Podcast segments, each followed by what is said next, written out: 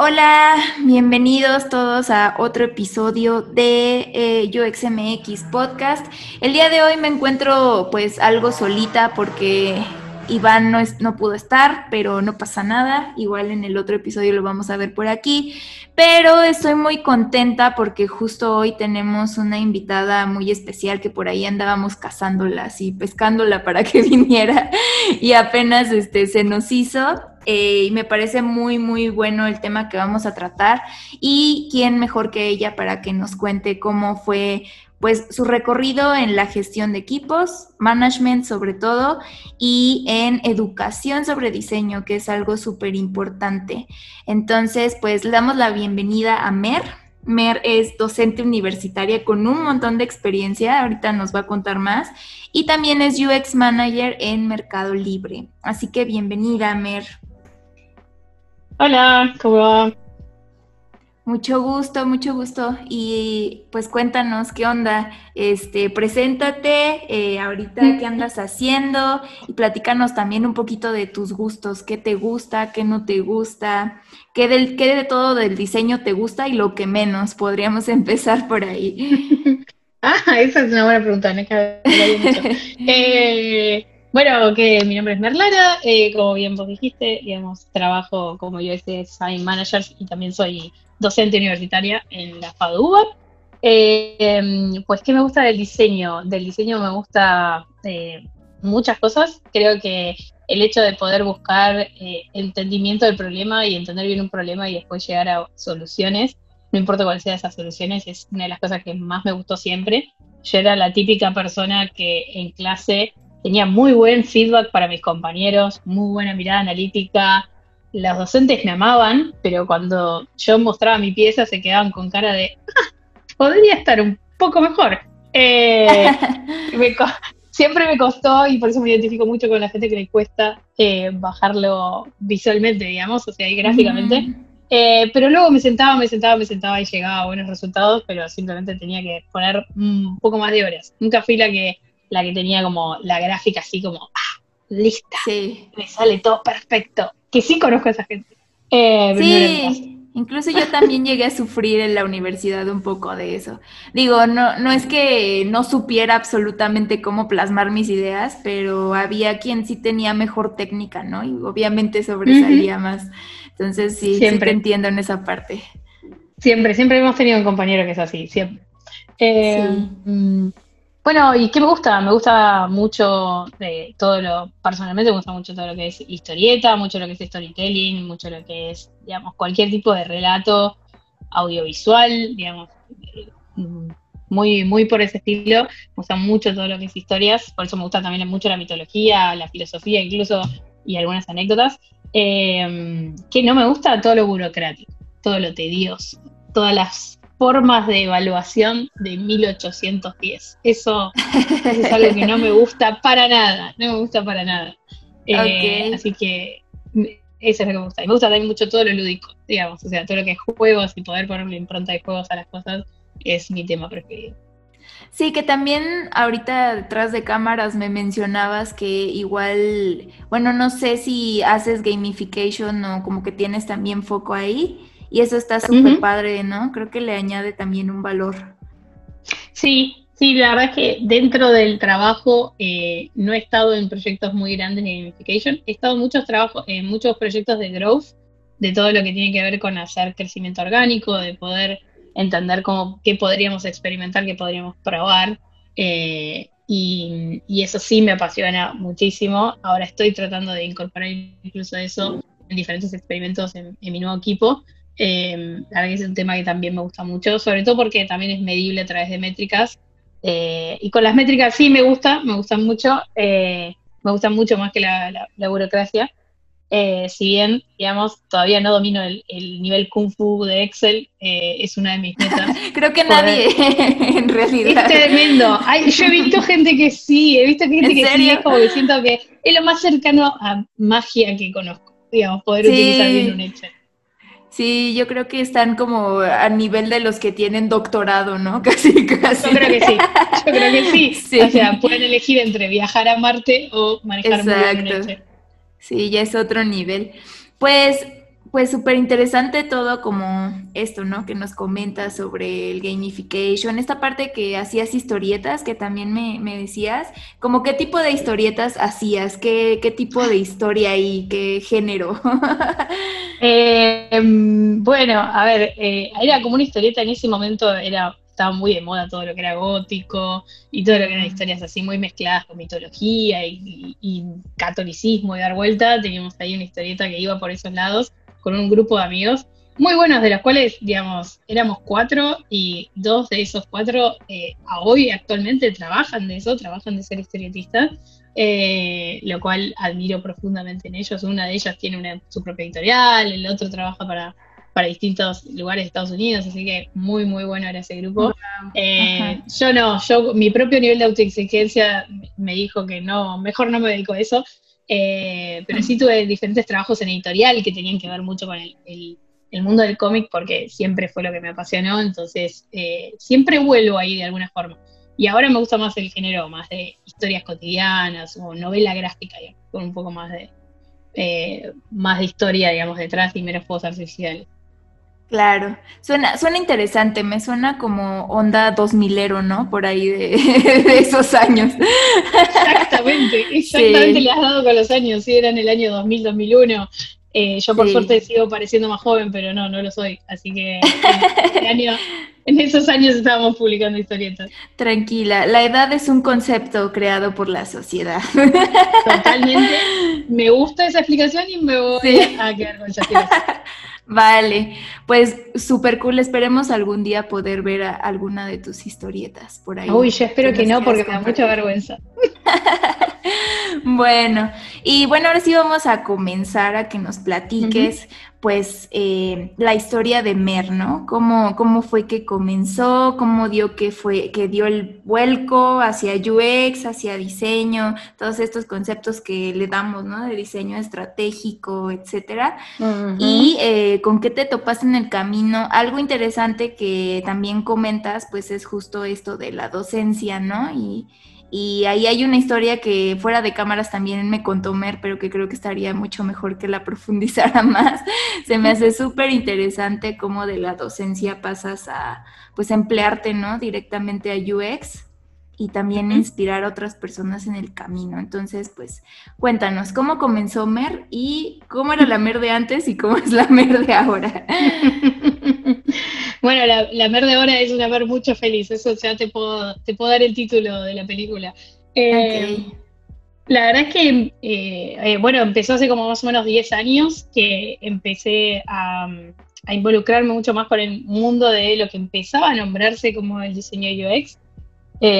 no había muchos cursos en español, entonces empecé a hacer directamente los cursos que encontraba eh, me acuerdo que en ese momento había hecho uno de Udemy, después había hecho eh, en Skillshare, había mucho de, que empezaba a hablar de este tema. Em, y eh, me acuerdo que por Coursera, por, edX, ese tipo, por miles de plataformas que empezaban a salir en esa época, em, y empezaba a leer muchísimo sobre gamification y, y diseño UX, y empecé a insistir en, en la cátedra de por qué no damos un trabajo que estuviera relacionado a eso, que eso era el mundo, digamos, como del futuro a nivel profesión y que realmente teníamos que estar avanzando sobre eso.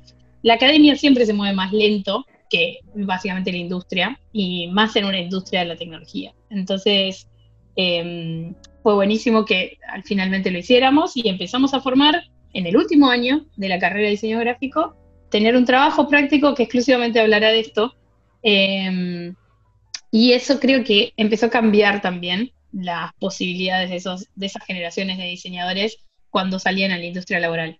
En ese momento empezó a formarse y a crecer muchísimo más, o sea, en los últimos seis años empezó a crecer muy fuerte el equipo de, de UX puntualmente de, Mercado Libre, es el caso que más conozco, pero empezó a surgir un montón en todos lados, sobre todo los bancos que empezaron a querer eh, tener sus propias aplicaciones y cada vez tener mejores aplicaciones, empezaron a necesitar contratar diseñadores que estuvieran con esta formación eh, y se empezó a generar incluso en un grupo autoconvocado que me convocó en los últimos años, que es UX Labs, y empezamos a dar clases de UX, eh, al principio completamente gratuitas, justamente porque era todo muy pago, eran los únicos cursos especializados eran pagos y nosotros veíamos que eso iba a ir en detrimento de la diversidad, digamos, o sea, que si había una puerta de acceso que era paga, no íbamos a tener realmente absoluta diversidad en las personas que estuvieran pensando UX.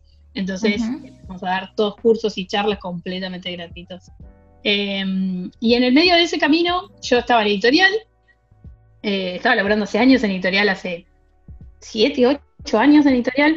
Eh, me voy de vacaciones a Machu Picchu. Eh, en Machu Picchu hago una excursión ¿sí? con un, un cuatriciclo. Tengo un accidente y cuando vuelvo a Argentina, resulta que tenía fisurada la cadera.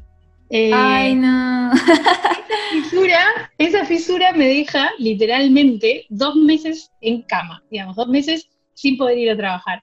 Eh, y mi jefe toma la decisión de despedirme cuando vuelvo el primer día a la editorial. Y ahí yo realmente tuve que tomar una decisión de vida de, ok, ¿qué hago? ¿Sigo buscando laburo en editorial? Eh, bueno, en realidad la primera decisión es, ¿le hago juicio a este señor? Y, sí, de hecho. No sé si quiere estar en, claro, no sé si quiere estar en un juicio 10 años metida, no le hice Porque la burocracia no, no es buena. Porque la burocracia, la burocracia es, mi odio mayor, entonces digo, no quiero tener esa burocracia. Entonces, no le termino haciendo juicio. Em, y, y bueno, ¿qué hago? O sea, ¿es ahora o nunca? O sea, ¿sigo buscando laburo en editorial o digamos, trabajo, perdón, estoy hablando para Latinoamérica, voy a tratar de no usarlo un fardo argentino. Eh, buscando trabajo? ¿Sigo buscando trabajo o cambio de profesión? Y ahí es cuando mm, me animo a contactar exalumnos eh, que, que empiezo a ver en LinkedIn, en LinkedIn, como le decimos acá en Argentina, y empiezo, empiezo a ver todos mis exalumnos que de pronto estaban trabajando de UX. Entonces empiezo a trabajarles, empiezo a contactarlos diciendo, che, estarán tomando a alguien en la empresa, vos pensás que yo podría entrar, eh, y ellos empiezan uno tras otro a reírse de mí por chat, diciendo, pero eh, vos me estás vos me estás bromeando, o sea, obviamente que vos podés trabajar de esto, vos nos enseñaste un montón de estas cosas. sí.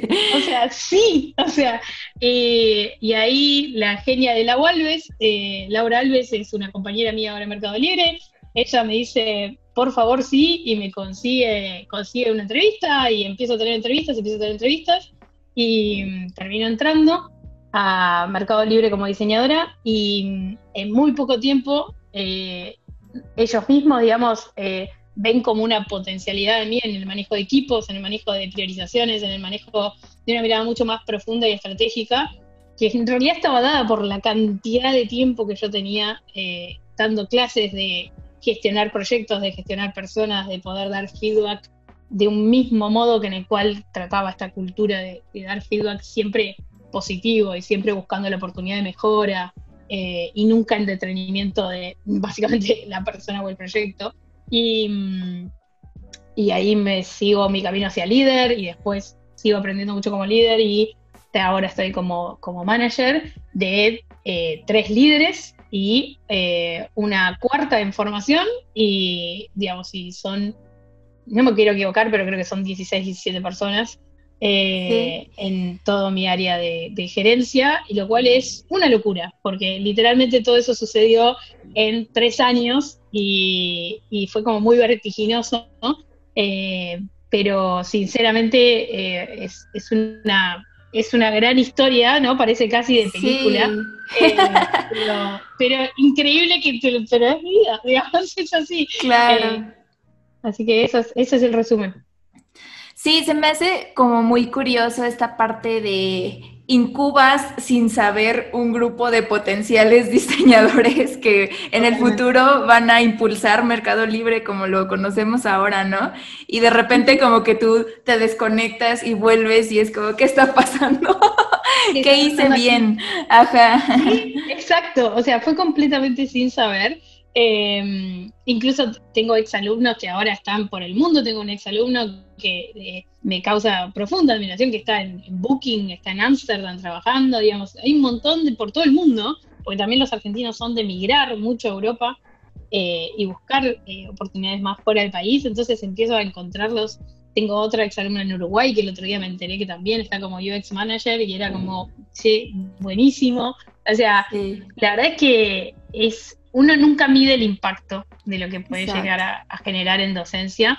Em, y la verdad que tengo el privilegio de haber tenido ese lugar de, influencia y, y, ahora tengo el lugar de privilegio de poder realmente entender cómo formar un equipo, cómo crearlo. Digamos, ahora tuve la oportunidad de formar un equipo y tengo la oportunidad de, tener un equipo en Brasil, que ahí irónicamente mis años de portugués que había hecho por otro trabajo que no tenía nada que ver con el trabajo editorial, me sus frutos. Sí, ¿qué onda contigo? Oye, como que inconscientemente haces cosas que tienen sentido después. O sea, es que no, es una locura. O sea, eh, mi padre te diría que eso pasa porque absolutamente todo el tiempo estaba haciendo algo. O sea, eh, siempre fui una niña que no podía tener menos de dos hobbies, o sea, siempre tenía muchos hobbies y siempre estaba estudiando muchas cosas, los idiomas siempre me gustaron, o sea, hablo, hablo inglés, digamos, y hablo portugués, sé un poco de japonés, o sea, es como, soy una persona muy curiosa y muy curiosa por los, idiomas, y sinceramente fue como toda mi vida haciendo cosas que parecían no tener sentido y leyendo un millón de libros que nadie me decía que leyera y yo leyéndolos porque sí y que de pronto todo tuviera sentido. Eh, ha sido como una, no sé, o sea, creo que tiene que ver con esto que siempre decimos y parece casi mitológico, eh, el hecho de decir, realmente tienes que ir buscando qué es lo que te gusta y seguir por ese camino, porque luego te va a encontrar a vos el camino. Eh, eh, me parece que algo de eso me sucedió a mí, y, pero creo que es eso, digamos, uno te encuentra, siempre dicen, ¿no? O sea, la, la creatividad te encuentra trabajando. Bueno, creo que tiene que ver con eso, tiene que ver con que ese camino me iba a encontrar ahí. Claro, siento que también va muy de la mano como este path que sigue el diseñador regularmente, como de ser multidisciplina, de siempre estar investigando de varios lugares. Eh, digo, en tu caso sí fue así como de, ah, denme todo, ¿no? quiero, quiero, quiero. Pero siento que está, o sea, hasta funciona como buen consejo, ¿no? O sea, ir probando a ver qué es lo que te gusta, tampoco como aventarte a algo porque es lo que está en tendencia y a lo mejor después no es lo tuyo. Creo que sí funciona. A mí también cuando era mi época como de becaria, sí como que probaba varias cosas, ¿no? Ah, me gusta la producción audiovisual, me gusta tal cosita. Entonces como que sí tenía cierto gusto, pero... O sea, una cosa es tal vez que te salgan las cosas bien de eso en específico, pero otra que sea como lo, tu vocación, ¿no? Lo que realmente estás buscando. Entonces me hace muy importante. Igual ahí está bueno, me ha pasado, he tenido muchos estudiantes que eh, dicen, no, bueno, pero es difícil encontrar tu vocación o encontrar exactamente qué es lo que te gusta. Yo coincido, es muy difícil encontrarlo. Creo que la única forma de encontrarlo es buscarlo. Y, y, para buscarlo tenés que empezar a probar, tenés que empezar a probar y tenés que empezar a también entenderte mucho a vos mismo. O sea, eso fue mi primera lección de liderazgo fue realmente si yo no tengo muy en claro quién soy yo o a dónde quiero ir o qué quiero hacer, no voy a poder realmente transmitirle claridad o poder escuchar con claridad a, todas las personas que trabajen conmigo. Entonces también fue empezar a entender, bueno, qué es lo que quiero hacer, trazarme objetivos, trazarme objetivos. Exacto. Eh, eh, trazarme objetivos y cómo quiero llegar a ello. Digamos, hay mucho trabajo de introspección en el liderazgo que no está muy, eh, muy hablado, ¿no? Muy blanqueado. O sea, hay mucho trabajo de introspección y de autocrítica para poder seguir realmente aportándole a un equipo. Claro, porque no es nada fácil como ser líder, ¿no? O sea, y, mm a mí se me hace como súper, súper complejo y siento que es un trabajo de mejora continua, o sea, no naces siendo líder, digamos, es como justo lo que mencionas, tener como mucha introspección hacia ti misma, también pues ser capaz de ser asertivo en tu comunicación, en tus decisiones, tomar en cuenta a las personas. Y justo este tema me gusta mucho, mucho porque creo que eh, es súper importante, ¿no? Y no todos somos buenos managers ni líderes, pero pues yo creo que sí hay caminos para por lo menos tener un estándar, ¿no? O algo así. Entonces, acá pues tú creo que eres más experta en esto y me gustaría que nos platicaras justo eso, ¿no? Eh, ¿Qué es el liderazgo para ti? y cómo lo has llevado a cabo y también esto que mencionas que has formado líderes, cómo es esa formación de líderes y también tu trabajo día a día en esa gestión de equipos. Sí, em, bueno, ahí creo que una de las principales, em, principales una de las principales cosas que, me pregunto cuando, cuando me tomo esta, esta posición de liderazgo es, ok, ¿por qué me levanto a la mañana? ¿Por qué abrimos la laptop a la mañana? ¿Sí? Porque uno se puede levantar de la cama, pero el acto de abrir la computadora, de realmente loguearse y empezar a trabajar, ¿qué te motiva? Y la verdad es que lo que me motiva es entender cómo es, qué preocupaciones tiene el equipo, cómo puedo ayudar a ese equipo, ¿sí? Eh, ¿En qué te puedo ayudar? Esta posición de estar al servicio de ese equipo y entender cómo los podemos ayudar. Que la única forma de conseguir eso es escuchándolos es preguntándoles, ¿sí? Nadie va a saber por un equipo lo que quiere un equipo, hay que hablar con ese equipo. Y creo que ahí es donde viene eh, la gran diferencia entre, eh, se usa mucho el término en tecnología de, los technical leaders y de los, de los project leaders, ¿no? O sea, los líderes de proyecto están mucho más orientados al desarrollo de la carrera de las personas y los técnicos quizás están más orientados a desarrollar habilidades técnicas en el equipo.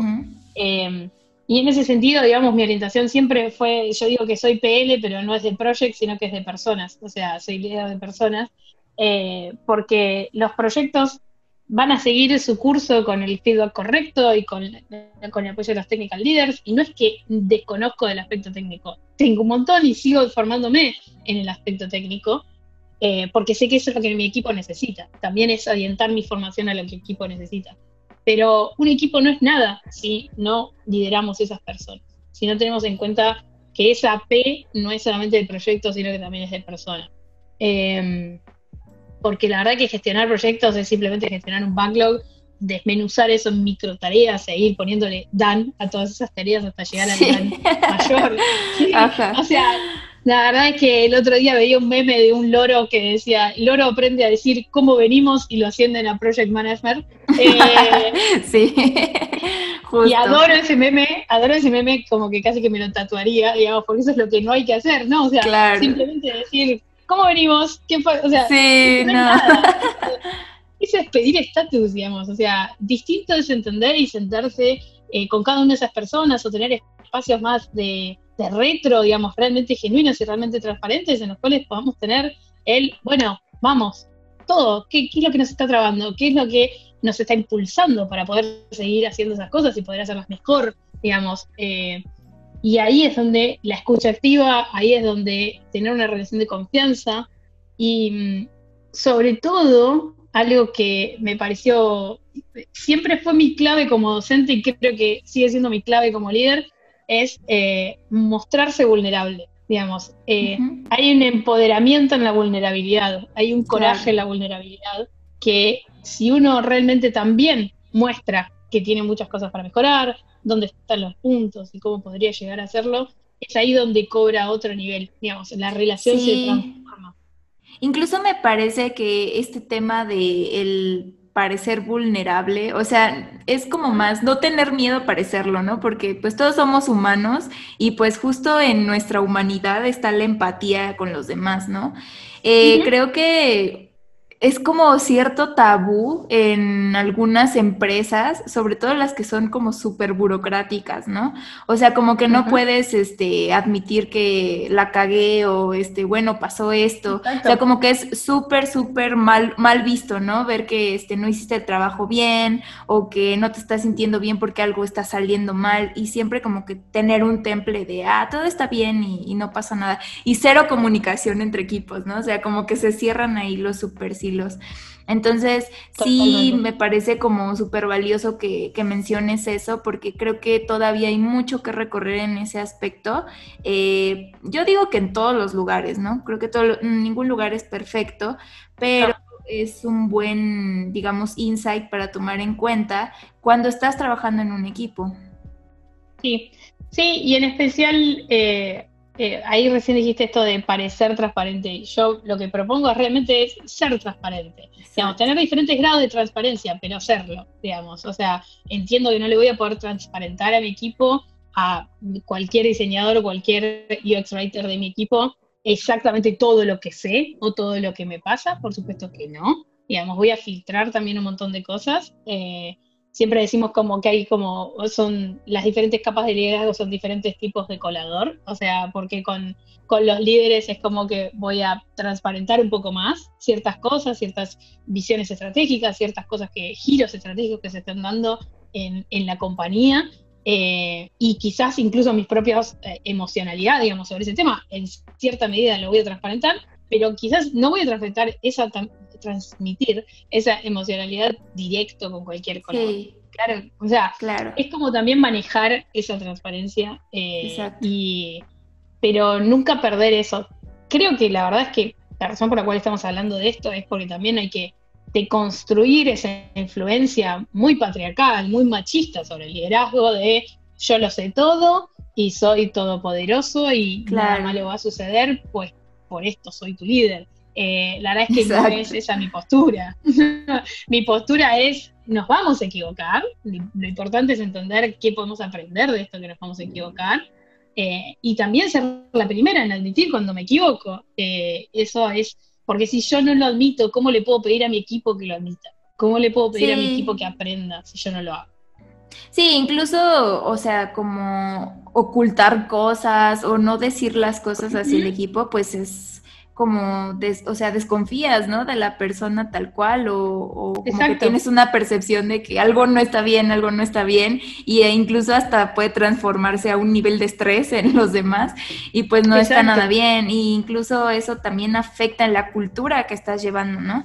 Que es algo súper importante y sí, o sea, a mí se me hace, me hace completo sentido Creo que sí existe como este problema sí o sí en muchos lugares, pero justo es eso, ¿no? ¿Cómo llevamos hacia ese camino de deconstrucción de que pues sí tenemos que ser transparentes en esa comunicación siempre y que no está mal equivocarnos porque es parte del camino?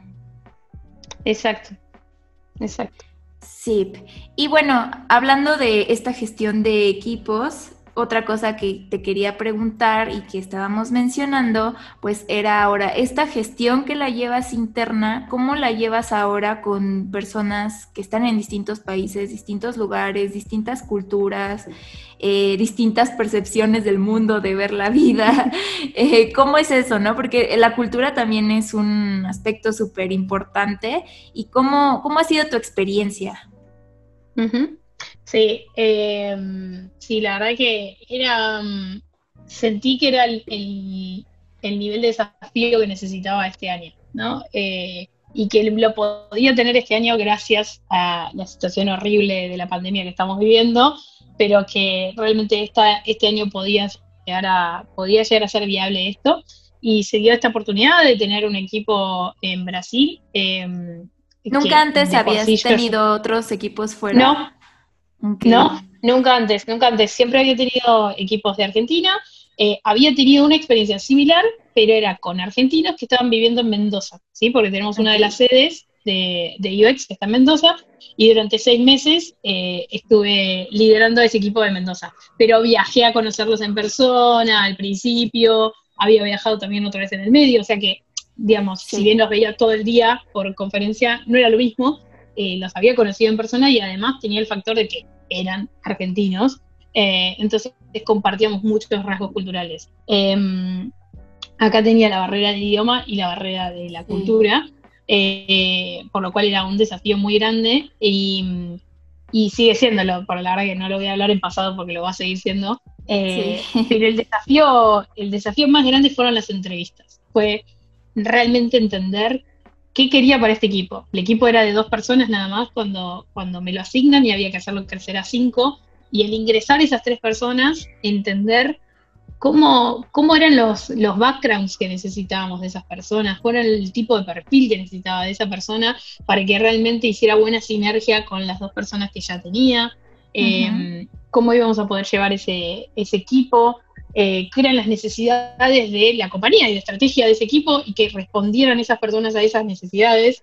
Eh, eso fue realmente lo más rico y lo más interesante. La verdad es que, eh, sinceramente, lo que hago es tratar de acortar lo, lo, lo más que puedo esa brecha cultural. Por ejemplo, cuando los conocí en la entrevista, realmente eh, los entrevistaba como si fueran argentinos, digamos, o sea, él entrevistaba, eh, mi postura en las entrevistas no es hablar del pasado, sino que es hablar del futuro. O sea, el pasado lo puedo ver, lo puedo ver en LinkedIn, lo puedo ver en LinkedIn, está ahí todo escrito. Me podés contar cosas que no estén ahí, pero son detalles del pasado. Lo que a mí más me importa es qué está buscando esa persona para el futuro, para entender si realmente, digamos, la empresa es un match con, esas, con esa búsqueda o no. Porque, porque ahí, digamos, voy al propósito, ¿no? Voy al propósito de esa persona. ¿Cuál es, qué es lo que lo motiva? ¿Qué es lo que lo motiva? ¿Que ¿Dónde está eso que quiere encontrar? y ahí entender si yo le podía dar ese lugar dentro de este equipo para que encontrara eso. Em, y así, ya cortar la brecha es básicamente escuchar, escuchar y hablar con esas personas eh, y preguntar mucho. Eh, yo pregunto mucho, pregunto qué escuchan, pregunto qué leen, pregunto qué, o sea, y trato de meterme como como un turista en esa cultura, ¿no? El otro día estaban hablando de una poeta eh, y era como, ¿quién, ¿quién es esa poeta? Pásenme el Instagram, todos me pasan el Instagram y viendo un montón de horas esa poeta. Eh, y, mm, o que, no sé, el otro día hicimos por primera vez como una celebración, digamos, y les enviamos como cupones de comida, y a mí lo que me interesaba era, ok, ¿qué se van a comprar con ese cupón de comida? ¿Cuál es tu restaurante favorito? O sea, eh, ah, a mí me gusta este restaurante y nos pasaban el Instagram, y era como, eh, hay ahí una ventaja que tenemos en el, hoy, es que literalmente las plataformas son las mismas, o sea, todos tenemos el mismo modo de ver, digamos, las cosas, tenemos como este formato predeterminado, que es Instagram, que es TikTok, que es Sexto, o sea, que un montón de, plataformas que nos dejan ver el mundo. Entonces, lo interesante es ver cómo, qué están mirando ellos con el mismo lente, digamos, quizás que nosotros estamos mirando, y tratar de cortar un poco ahí la brecha y tratar de entender, eh, digamos, qué, los motiva, qué los mueve, qué, lo, qué los, los emociona, los interpela. Eh, y, nada, y después eh, aprovechar la multiculturalidad. Yo también les, explico qué, veo yo misma de los argentinos que necesitamos mejorar, qué, es lo bueno, qué es lo malo, o sea, con qué se van a topar hablando con argentinos y poder, eh, poder también darles ese, ese heads up como para que lo tengan en cuenta a la hora de, trabajar con los argentinos y viceversa, digamos. O sea, siempre les, les estoy marcando como las posibles fricciones y las cosas que eh, por formación, entender qué estudiaron, cómo estudiaron, o sea, eso también lo pregunto mucho en las entrevistas, básicamente por mi rol de docente. Entonces, si yo entiendo un poco más tu formación, puedo entender un poco más, o sea, cuáles son tus, tus fortalezas también a la hora de pensar el diseño. Sí, sí, justo creo que más allá de ver cómo son personas de distintos países, es más bien como tratar de hacer esa cohesión de acuerdo a los objetivos en común que tienen las personas que están colaborando en ese lugar, porque por algo están ahí y por algo se hizo como ese reclutamiento, ¿no? y eh, posteriormente pues entablar estas conversaciones como más cálidas, más para acercarnos y, y, justo hacer un ambiente pues bonito, ¿no? En el que te sientas cómoda para trabajar o cómodo para trabajar. Y eso pues está, está muy, muy cool, muy chido, como decimos acá. Pues a mí también, eh, eh, luego también platico con mucha gente colombiana o de Argentina y este, y como yo hablo así mexicana, ¿no? O sea, así trato a veces como de neutralizar las cosas, pero no puedo, se me sale y es como de, ¿estará correcto o incorrecto que lo haya hecho así? Pero no. Es lo importante, lo importante es que no importa, no importa si está correcto. O sea, está correcto en México y entonces eso lo hace correcto, digamos. Sí, porque al final de cuentas estás como hablando desde tu contexto, ¿no? No tanto como absorbiendo el de la otra persona. Entonces, creo que eso está también bastante, bastante chido. Y em, pues no sé si también nos quieras dar algunos consejos para los que queremos dar ese salto a management o que vamos iniciando. Yo, por ejemplo, eh, estuve diseñando eh, como UX designer sola y ahora de unos dos años para acá empecé a hacer management. Entonces, como que sí me, me costaba, ¿no? Ahí un poco de trabajo al principio, pero justo todo esto que me mencionas me hace mucho sentido porque son cosas que también tuve que trabajar mucho en mí. O sea, desde tener paciencia, escuchar a las personas, este, tratar de entender cómo se están sintiendo, por qué se sienten así, y no tanto como este, reaccionar eh, como de una forma de, no sé, de repente como agresiva o no te estoy entendiendo por qué me estás diciendo esto. Y muchas actitudes que yo veía como en personas que hacían management y que no me checaban, ¿no? Porque es como de, pues güey, estás llevando un equipo y son personas que pues están ahí y, y tienen objetivos, son de distintas, distintos lugares y tienes que conocerlos mejor porque creo que para sacar su mayor potencial, sí tienes que hacer eso, ¿no? Y para que se sientan cómodos y bien, porque pues si no, no va a funcionar. Y pues, o sea, sí me hace sentido, pero pues, ¿qué consejos da Mer para este caso en específico? Em, bueno, voy a tratar de resumirlos. Eh, creo que el primer, el primer consejo que puedo dar es una muy buena eh, o sea, crear las reglas del juego, digamos. Eh, eh, me acuerdo que yo iniciaba la primera clase del año siempre es como, como la primera donde se la, la, la, regla del juego, como le digo yo, porque todo, todo le tengo que poner un juego en la vida. Eh, pero que siempre yo planteo, yo voy a exigirles mucho a ustedes, tanto como me exijo a mí, y mm, voy a respetarlos, tanto como me respeto a mí misma, y voy a dejar todo en la clase porque quiero que esta sea la experiencia en la cual ustedes realmente puedan disfrutarla. Eso define el 90% de mi día a día ahora como líder. O sea, realmente yo le exijo a mis líderes lo mismo que me exijo a mí misma eh, y salgo a preguntar eh, por ese propósito, por eso que los motiva todo el tiempo, no solo a mis líderes, sino también a mis colaboradores eh, eh, a mis diseñadores, a mis UX writers. Eh, no, está bueno decir mis porque es muy posesivo, en realidad que ahora, que ahora están con nosotros, me escucha a mí misma y dice, tipo, eso está muy mal.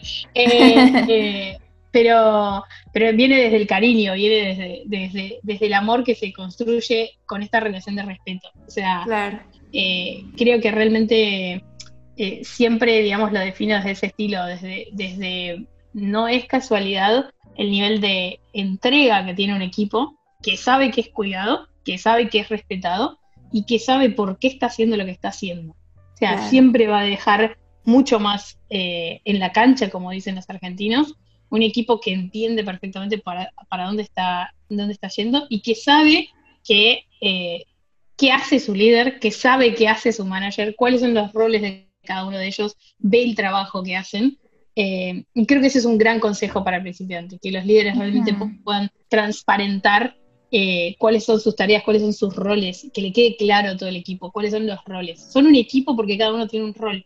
Eh, y, el, y el hecho de cuidarse entre sí, el hecho de realmente ser un equipo es clave porque después de todo son muchas horas al día y nadie quiere convivir muchas horas al día con un equipo que le cae bien, le cae mal, ¿se entiende? O sea, quieren estar bien. Eh, eso realmente se construye entre todos. Entonces es responsabilidad de todos, pero a la vez es placer de todos, ¿no? O sea, entonces no es solamente un, ah, una tarea, oh, es mi responsabilidad. No, la verdad es que no, hay que lograr encontrar ese disfrute en el trabajo, porque son muchas horas. Eh, y creo que esa es la diferencia que hace un lugar de otro. Hoy en día, con hoy en día en UX tenemos sueldos que son a veces incluso más grandes de lo que alguna vez hubiésemos soñado. Yo como diseñadora doy fe que nunca en mi vida pensé que iba a ganar este dinero. Eh, ahora, ¿por qué? O sea, ¿por qué nos dan, eh, por qué tenemos estos sueldos? Y la verdad es que empata mucho el mercado en ese sentido. O sea, yo la verdad es que nadie se cambia de trabajo solamente por dinero. Muy pocas, o sea, entiendo que algunos argentinos sí por los dólares, pero eh, muy pocos. Eh, la verdad es que lo que más motiva es estar en un equipo que te haga, te permite crecer, que te permite crecer como profesional, que te permite crecer como diseñador. Entonces realmente tenemos que lograr generar esas herramientas. Y dijiste algo que es clave, que es si que de pronto no encontremos un liderazgo que nos identifique, no significa que no podamos construir el nuestro, digamos. Exacto. Eh, creo que ahí es, elijamos nuestros mentores, o sea, si, si no es un mentor en tu propia compañía, que no, no me cierra este mentor, pero me cierra este mentor de otra compañía, quizás puedes entablar conversaciones con esa persona para que te ayude a crecer, para que te ayude a entender. Eh, y también leer mucho. Yo no voy a parar de decir esto, pero eh, muchas veces me dicen, wow, pero ¿cómo sabes eso? No, mira, lo leí del libro, o sea, me lo contó otra persona. O sea, no, hay muy pocas cosas que llego yo sola a estas conclusiones. O sea, el 90% de lo que hablo es porque empiezo a leer sobre el tema, empiezo a leer eh, sobre liderazgo. Está el libro de Making of a Manager de Julie Su, que yo lo reconozco, lo recomiendo un montón. Em, es un libro muy, muy al para UX designers y para UX leads. Eh, y después nada, toda esta cosa del coraje, digamos, y de la práctica, hay un montón de libros, o sea, eh, que hablan de esto, de la cultura de la vulnerabilidad y la cultura de la diversidad de pensamiento. Y creo que, que, ahí es donde tenemos que apoyar mucho eso, digamos, y, y hacernos cargo de que somos, somos también figuras eh, que, que, van a, que van a inspirar y que van a, van a tener ese impacto en las personas eh, y tenemos que elegir cómo hacer ese impacto, digamos. Claro, justo es como este tema de la gestión también se diseña, ¿no? Y tú diseñas cómo quieres llevarla. Sí. Y es prueba y error, o sea, vamos a probar este modelo a ver cómo funciona, ¿no? Y justo seguir iterando. Y esto que mencionas de la educación, pues creo que sí tiene que ser continua. Digo, ya ni siquiera a veces es como comprarte un libro, ¿no? Puedes eh, googlear y hay un montón de artículos, cosas en Instagram, o sea, hay un montón de publicaciones que hacen diario. Sin duda. Yo he aprendido muchísimo con videos de Instagram, he aprendido muchísimo leyendo artículos, o sea, eh, sí, videos en YouTube, charlas TED, digamos, hay todos los formatos, tu podcast. Este podcast. podcast Este podcast.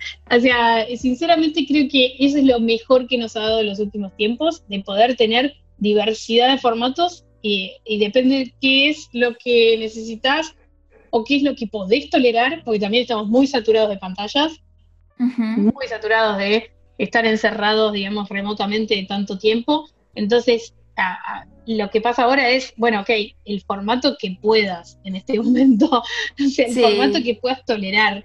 Eh, si es un libro en papel, buenísimo, si es un artículo cada tanto, está buenísimo, pero no perder el ejercicio. Creo que cuando uno pierde el ejercicio de seguir formándose y seguir estando como en este beta continuo, de seguir aprendiendo, de seguir iterándose, incluso a uno mismo, eh, es ahí donde vamos a perder esa cultura de formación continua eh, claro. Y estamos en una industria que no para. Y la verdad es que no existe el no seguir formándose y no seguir aprendiendo. Eh, Justo eso, e, eso que dijiste, o sea, la industria, tecnología siempre, siempre va a seguir actualizándose todo el tiempo, porque así es. Entonces, algo que sí hay que tomar bien en cuenta a los que trabajamos en esta industria es que pues ni modo, tenemos que estar actualizados todo el tiempo porque pues así es, así nos tocó vivir, ¿no? Básicamente desde que decidimos entrar a, a Tech. Nadie los obligó, nadie los obligó, chicos. Ustedes se metieron en este mundo, o sea, saben que es lo bueno de este mundo. Hay que seguir formándose. Sí, que algo que creo que también es importante, no es que cambie totalmente o radicalmente, sino que siento que ya hay principios muy claves que están ahí presentes y simplemente a lo mejor lo que puede ir cambiando es la evolución de algo, ¿no?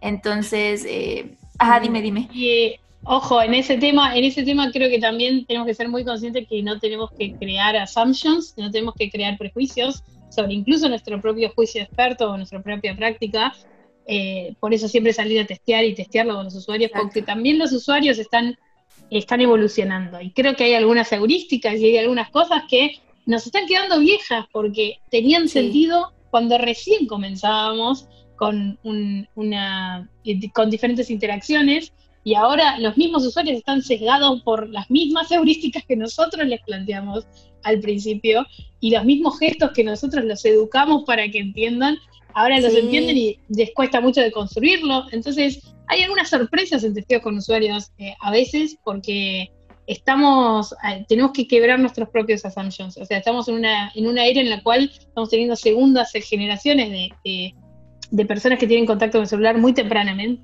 Eh, entonces, también es entender, ok, ¿qué empieza a ser aprendido? ¿Qué empieza a ser intuitivo?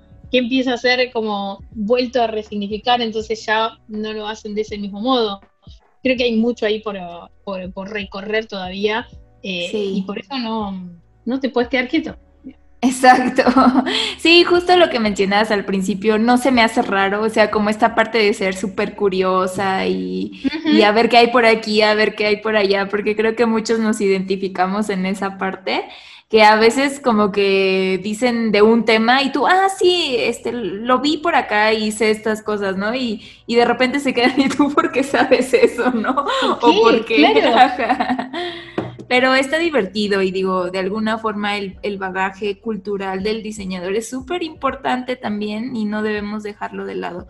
O sea, como esta parte también de, este, pues ver qué está pasando en los videojuegos, ver qué está pasando en el cine, qué está pasando en la literatura por aquí, por allá, en la política, eh, también es parte fundamental como de este aspecto crítico, ¿no? Que hay que ir alimentando todo el tiempo. Completamente, digamos, todos los que fueron estudiantes míos saben que yo tengo una frase que es que todos somos comunicadores visuales, más allá de cuál sea nuestro resultado visual final, no importa si es UX, no importa si es una editorial, no importa si es un póster, no importa lo que sea, siempre vas a estar comunicando visualmente. Y si sos comunicador, deberías tener una formación tan amplia como los comunicadores que son de la palabra, los periodistas, los investigadores. Y la verdad es que si nosotros no alimentamos esa mochila de recursos con cosas que vamos leyendo, cosas que vamos viendo, no podemos sacar la herramienta correcta cuando la necesitamos. Vamos a perder mucho tiempo buscando esa herramienta correcta cuando se presente eh, el problema que necesita esa herramienta. Eh, entonces, cuanto más sumemos todo el tiempo, más vamos a tener ahí atrás para sacarlo de la memoria cuando lo necesitemos. Sí, me recordaste a, un profesor, ahora sí, que tenía en la universidad. Eh, nos decía siempre como ustedes como diseñadores nunca deben dejar de actualizarse, nunca, porque si no pierden el camino. Y eso se me quedó muy grabado, ¿no? Como siempre estar viendo qué está pasando en todos lados, actualizándome, porque ahora ya siento que me quedo atrás, ¿no? Si no estoy, este, como al día en qué está pasando. Incluso a veces no me late tanto como estar en redes sociales, pero pues también a veces creo que sí es importante como ver qué está pasando por ahí, qué, qué es el tema de este eh, de hoy, ¿no? Y, y, qué comportamientos está teniendo la gente. Todas esas cosas, o sea, como analizarlas son súper interesantes y creo que pues va por ahí también. Va muy por ahí, va muy por ahí. Listo, pues un poquito antes de finalizar te quería preguntar, digo, ya nos este, comentaste este libro de Julie Su sobre el management que es muy famosillo. Eh, algunos recursos que tengas como a la mano. Yo sé que tú tienes muchos porque eres este, docente, profesora, management, este, dibujante de historietas, creadora de historietas. Eh, algunos recursos, ya sean literarios, audiovisuales, en cualquier formato que nos quieras compartir. Sí, eh, yo creo que eh, ese libro es como que son las bases, tal cual como vos dijiste. Eh, hay otros, por ejemplo, ahora estoy leyendo uno que es muy interesante que se llama The Practice de Seth Godin, que ya había hecho un par de libros muy buenos Seth Godin, pero en este lo que explora es como la creatividad mirada desde un punto de vista de la práctica es la clave de llegar realmente a un producto creativo superador, digamos. O sea, realmente si no exponemos nuestra práctica, si no exponemos eso, eh, no, si no somos generosos con nuestra propia eh, creación, eh, va a volver menos feedback. Y me pareció un concepto muy interesante que, que me quedó como resonando. Después hay otro, mencionaba lo del coraje y lo de liderar desde el coraje. Hay un libro que no me acuerdo cómo se llama en castellano, pero de Brené Brown, que es una, una psicóloga eh, de Estados Unidos que exploró mucho el tema de la vulnerabilidad relacionado con el coraje. Eh, y hay un libro que habla de ella, creo que mm, es algo de enfrentando, eh, enfrentando lo salvaje o enfrentando lo, no me acuerdo exactamente, pero lo podemos buscar y poner bien. Lo, lo voy a googlear. Sí, ahorita lo googleamos, si no lo ponemos después ahí en, el link de recomendaciones. yo creo que era, creo que era algo como Facing the Wilderness, pero no me acuerdo exactamente. Eh, la verdad que tiene conceptos muy, muy interesantes ella en, el libro. Bueno, no sé. mejor no. Mejor lo buscamos después porque no vaya a decir mala, mala información y... y va a salir peor. Lo buscamos. Creo que esos son libros de, liderazgo muy, muy interesantes. Hay muchos más. Creo que, que, que, nada, no, sé si se me vienen a nivel charlas TED, me parece que también hay mucho para profundizar ahí. Hay muy buenas ideas. Hay una charla TED que habla sobre diversidad que es muy interesante, que habla de cómo ese factor disruptivo es el que realmente le trae la sinergia al equipo. Eso te lo paso después también porque no me acuerdo el nombre de la muchacha, eh, pero, mm, y después nada, libros como el de Crear, que Creativity eh, Sociedad Anónima, eh, también es muy bueno, que es todo, todo el libro de, esta persona que lideraba todo Pixar y, lo que mm. descubrió en cuanto al liderazgo, liderazgo mucho más creativo, de personas que realmente necesitan libertad porque no tienen, o sea, tienen un objetivo, pero genuinamente no saben cómo van a llegar a eso. Eh, y no hay un camino trazado, ¿no? Y me pareció que ahí hay una incertidumbre muy, eh, muy fuerte y cómo lo fue como tratando de, entender y de construir el mismo para poder darles libertad. Justo eso que, que, mencionas como esto del career path, creo que es algo que igual nos causa mucha incertidumbre siempre, como que a lo mejor puedes tener algún propósito u objetivo definido en tu carrera, pero digamos lo quieres lograr dentro de tu organización, pero nadie te da como esa pauta, ¿no? Sí, claro, podemos seguir estos pasos para que puedas lograr alcanzarlo. Entonces siento que ese tipo de procesos también son súper importantes para las personas y pues para que también se sientan bien, ¿no? De que están logrando algo dentro de... Y porque pues luego por eso hay tanta rotación. Exacto, yo creo que la rotación que sea igual creo que la rotación tiene que ver con esta misma curiosidad, ¿eh? O sea, sí, creo que justamente las personas que estamos trabajando en innovación somos naturalmente curiosas y quizás luego de dos, tres años muchas veces es como, mm, creo que ya entiendo todo acá, no me siento desafiada. Digamos, esa, esa frase la he escuchado muchas veces eh, y creo que pasa también un poco por ahí. Eh, pero sí dijiste algo que ahí que es clave, que es poder tratar de empezar a entender muchas veces escucho, he escuchado en el pasado eh, personas que dicen, no, lo que pasa es que yo quiero, yo quiero ser senior, y no, yo quiero ser senior designer. Y es como, ajá, ¿por qué?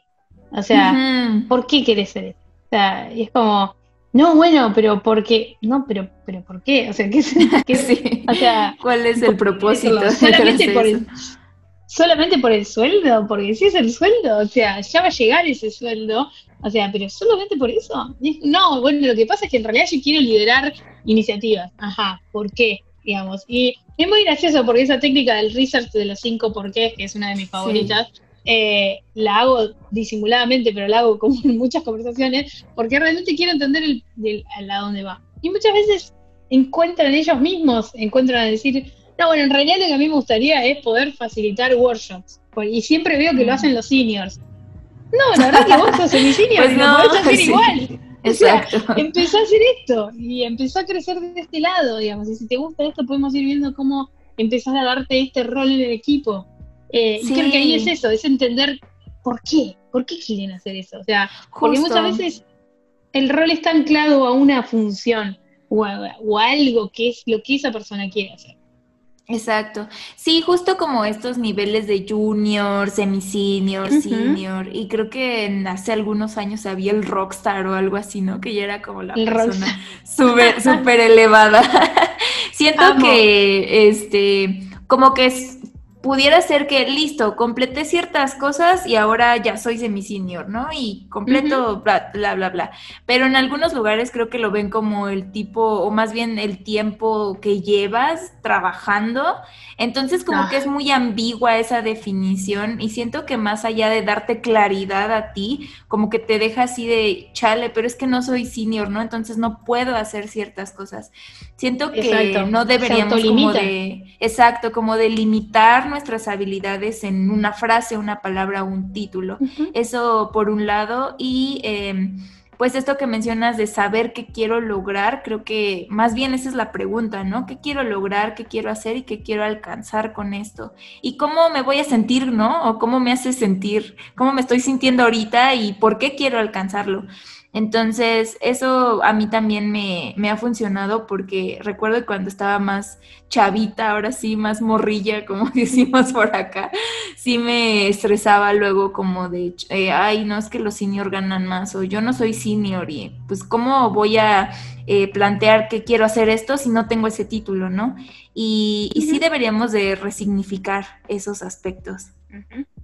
Sí, sí, totalmente y capaz que entender como eh, es eso, o sea, es, es por qué, es, qué nos motiva, digamos, o sea, eh, y entender que muchas veces, o sea, creo que lo que contabas recién de, los diferentes eh, modos en los cuales se dan ascenso en diferentes empresas, también habla mucho de la madurez de esa empresa. Entonces, la verdad es que cuanto más grande la empresa, cuanto más desafíos tiene la empresa, mejor es el nivel de, de, procesos para poder calibrar, digamos, y poder llevar adelante ese desarrollo de las carreras de las personas.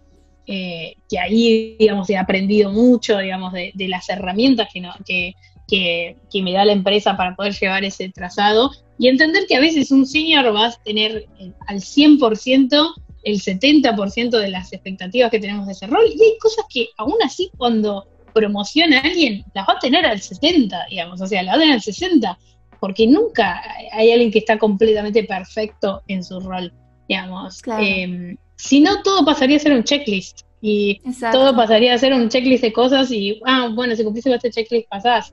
Em, creo que el peor de los casos es como vos decís, en empresas más inmaduras se ve eso, ¿no? Es como, bueno, pero yo llevo un montón de años en la compañía, hay que ascenderlo. Yo, es la frase de hay que ascenderlo, la he escuchado en otras compañías.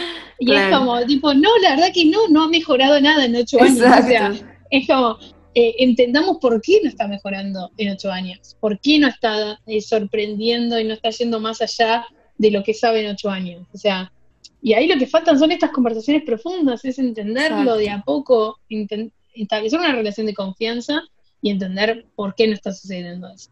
Eh, de acuerdo. Sí, total. Creo que lo dijiste muy bien. Bueno, pues ya vamos a, cerrar el, espacio. Eh, no sé si por ahí tenías otro recurso que querías recomendar o eran como la mayoría. Por ahora no se me ocurren más. Si se me ocurren más, eh, lo pondré en un posteo de Instagram, así te puedo compartir con todos.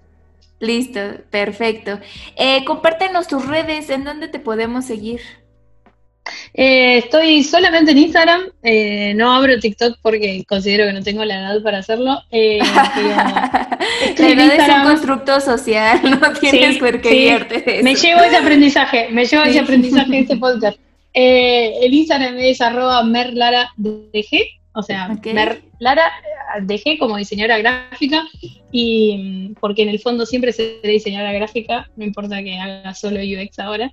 Y, mm, y bueno, y ahí subo, la verdad es que el, año pasado empecé a hacerlo público y a publicar todos esos videos, también motivada por eh, el tedio absoluto de la cuarentena, eh, y empecé a sacar el aula hacia el Instagram, ¿sí? O sea, yo siempre hice esas comparaciones con, analogías con los Simpsons, siempre hice todo eso, nada más que lo hacía en una clase para 30 personas eh, dentro de la facultad en Argentina y creo que lo que me di cuenta con la cuarentena era cómo podía abrir eso y soltar eso. Y que ese contenido viva y quien quiera, quien quiera verlo lo puede ver y quien quiera aprender de eso puede aprender. Creo que, eso fue una gran enseñanza del año pasado y, es algo que estoy planeando continuar y retomar.